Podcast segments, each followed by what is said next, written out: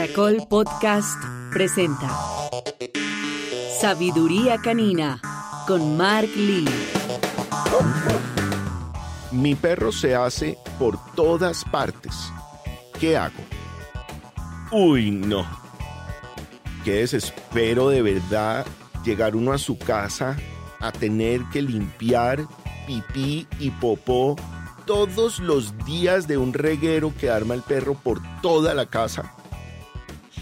No se lo deseo a nadie. Y me lo consultan mucho. Me preguntan desesperadamente que si en la edad en la que está mi perro, que ya está mal acostumbrado, que yo lo malcrié, que qué puedo hacer. Hoy les voy a enseñar cómo hacer, qué hacer si tu perro se hace por todas partes. Bienvenidos. Parte de el problema que surge sobre este punto en particular viene de la crianza desde cachorros. Y no porque no se pueda cambiar o corregir, sino porque se ha generado un hábito.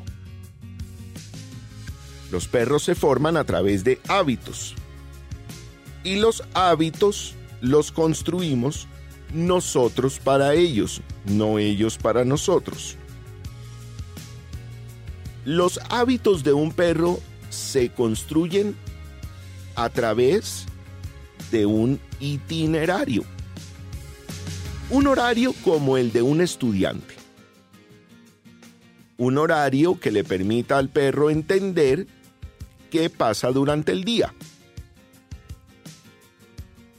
Cuando el perro se hace dentro de la casa, no está pensando en el piedro no, no, no, no, no, no que le va a dar a su tenedor o a su propietario o a su amo. No está pensando en la limpiada y en el daño que está causando al piso que tenemos en el hogar. Está solamente generando el hábito de su día a día. De manera que tenemos que romper ese hábito a través de diferentes herramientas como construir un itinerario. El itinerario involucra una cantidad de situaciones durante el día en donde a veces nos queda difícil porque no estamos en casa. Y esta es una de las primeras evaluaciones que yo voy a dejar que cada uno de ustedes haga en un autoanálisis de cada uno de sus casos. Porque si ustedes no están en casa y no pueden controlar estos ejercicios o estas dinámicas que les voy a enseñar, probablemente lo que está sucediendo sea una causa de su ausencia prolongada en sus casas durante el día. Los perros no miden el tiempo. Ellos no saben si ustedes se fueron de la casa por una hora, dos horas, cuatro horas, diez horas. Lo que sucede es que la ansiedad y la inseguridad que eso les genera se incrementa a lo largo del tiempo. Si usted se va una hora, genera menos ansiedad que si se va por seis horas. En ese lapso de una a seis horas de su ausencia, se incrementa fuertemente la ansiedad en su perro. Esto hace que el cerebro del perro permanentemente le esté preguntando qué hago, qué hago, qué hago. Y en algunos de los casos, ese qué hago se traslada en hacerse pipí y popó. Obviamente dentro de la casa. ¿Por qué? Porque ya saben que de esa manera atraen la atención de nosotros a través ya sea del regaño, de el diálogo, o de alguna manera en que les mostramos nuestra inconformidad, sino que les mostramos que generamos interacción con ellos. Y recuerden, como ellos no saben que están haciendo un daño y que obviamente nos va a tocar limpiar y nos va a tocar hacer todo un ejercicio, pues para ellos simplemente hacerse pipí popó será normal. Eso por el lado de la ansiedad. Ahora vamos a otro hábito, el de la toma de agua.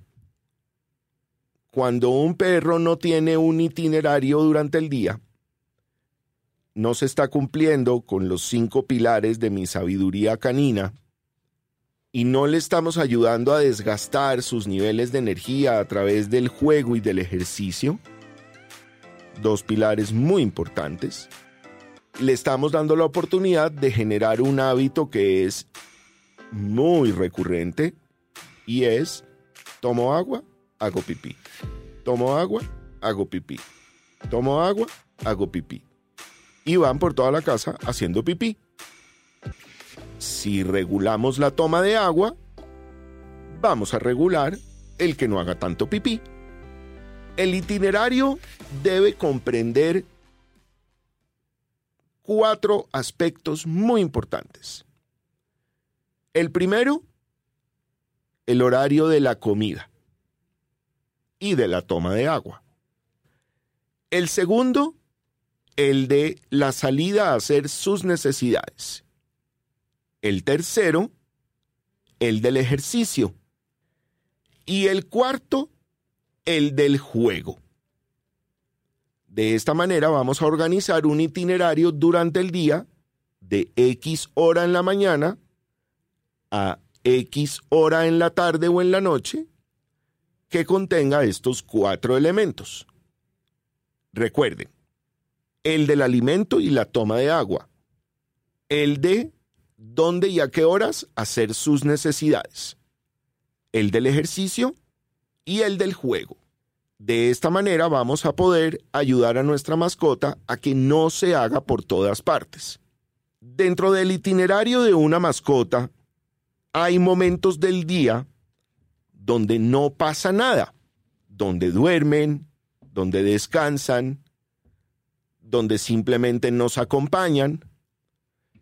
Y una manera de cómo ayudarles a controlar estos esfínteres y a que definitivamente no hayan accidentes por toda la casa puede ser a través o de un guacal, excelente herramienta, o de un pequeño corral, que también se usa mucho, o algo que a mí también me gusta, y es amarrar la correa a nuestro pie y de esa manera someter al perro a una disciplina permanente con nosotros y no permitirle estarse yendo a marcar territorio.